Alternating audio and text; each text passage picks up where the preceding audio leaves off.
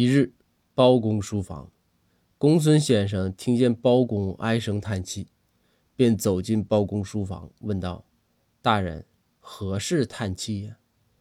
包公回道：“公孙，我正在看百姓写给我的信呢，全是赞美之词啊。”公孙说：“大人，既然是赞美之词，怎么您还叹气呢？”包公说：“公孙，你不懂。”每当有人夸我的时候啊，我都是非常的惶恐不安的。公孙说：“大人，敞开心扉，要接受大众对您的评价。您确实是做的很到位，可称得上是一个好官、清官的。不要有负担嘛。”包公说：“公孙，我惶恐的主要原因是因为啊，我怕他们呐。”夸的不到位，夸的不到点子上。